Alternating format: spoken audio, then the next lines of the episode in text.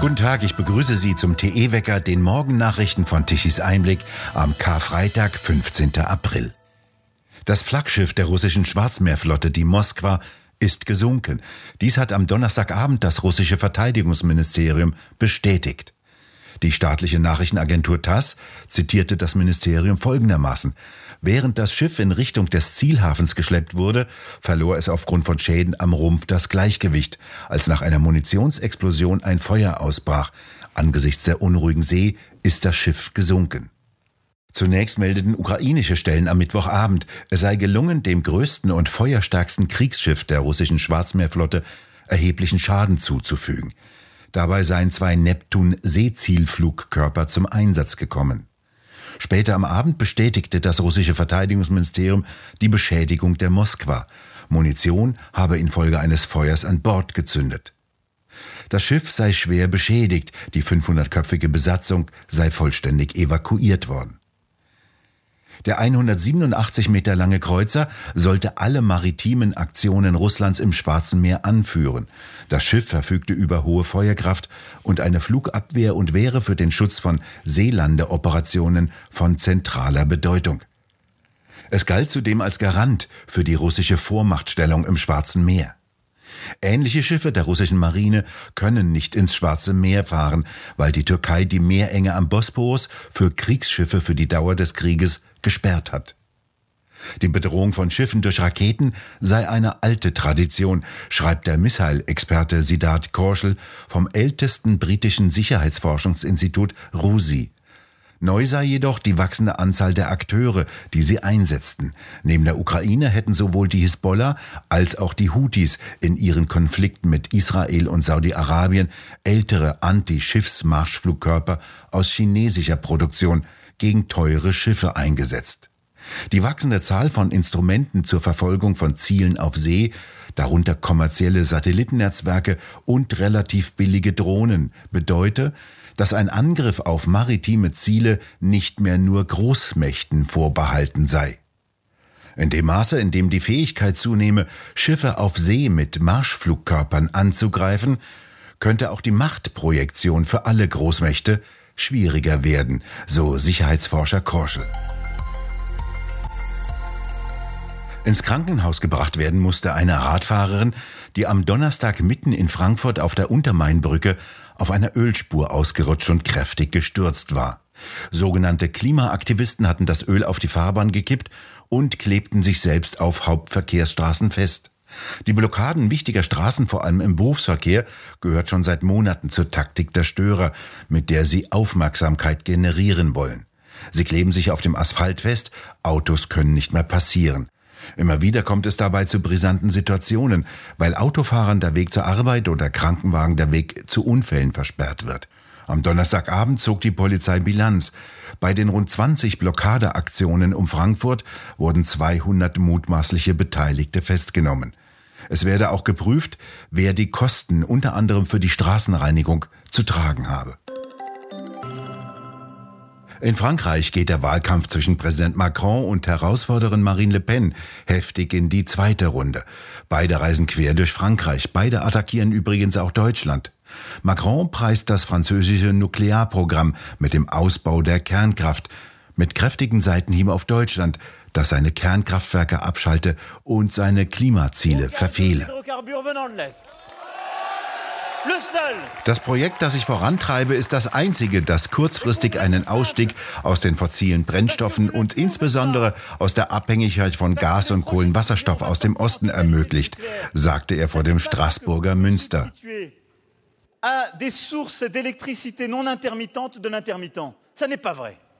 Es ist nicht wahr, dass sie nicht schwankende Stromquellen durch schwankende ersetzen können. Wenn man die Kernkraft abschalten würde, müsste man wieder fossile Brennstoffe einsetzen, wie es Deutschland übrigens tun musste. Und so müssen wir unsere nuklearen Kapazitäten erhalten und ausbauen. Das ist der Schlüssel, um nicht mehr auf Kohlenwasserstoffe angewiesen zu sein. Am 24. April ist die entscheidende Stichwahl, bei der es sich entscheidet, wer nächster Präsident von Frankreich wird. Tesla-Chef und Milliardär Elon Musk dürfte den Nachrichtendienst Twitter nicht bekommen. Ein saudi-arabischer Investor lehnte als einer der Hauptaktionäre von Twitter ein Übernahmeangebot von Musk ab.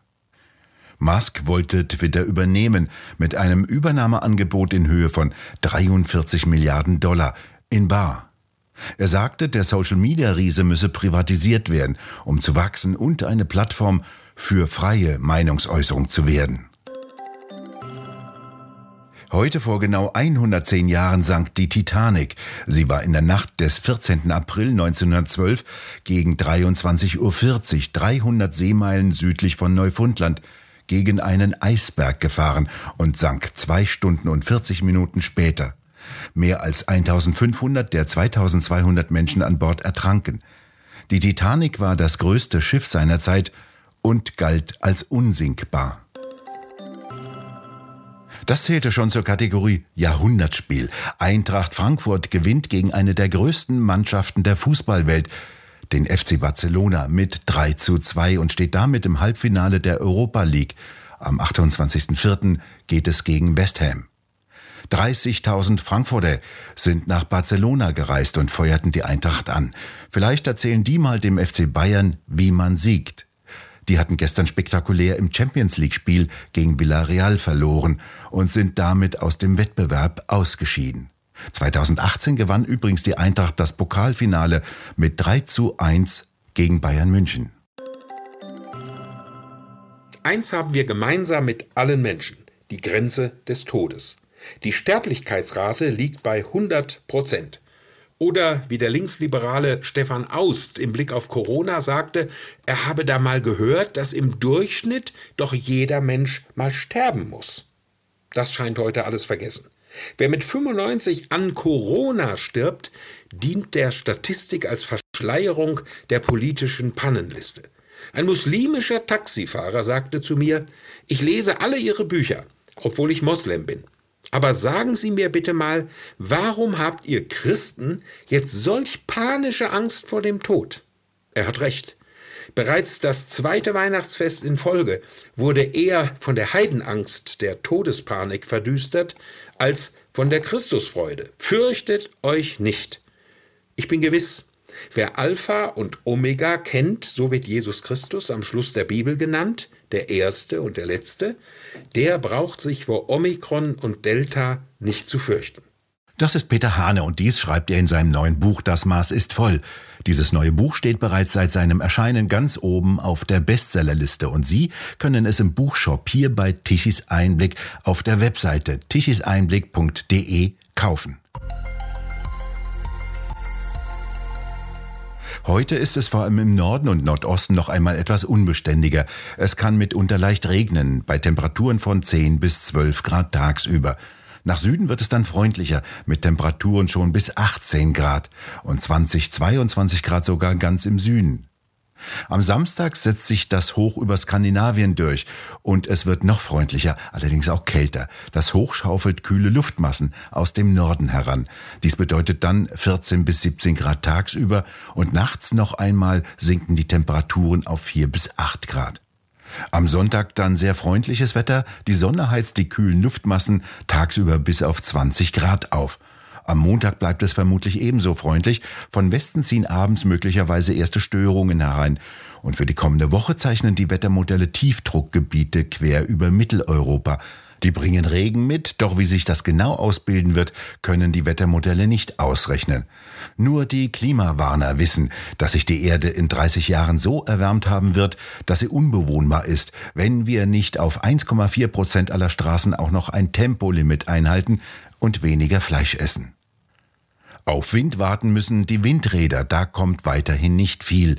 In den vergangenen Tagen lieferten die Windräder zur Mittagszeit magere 2,3 Gigawatt Strom.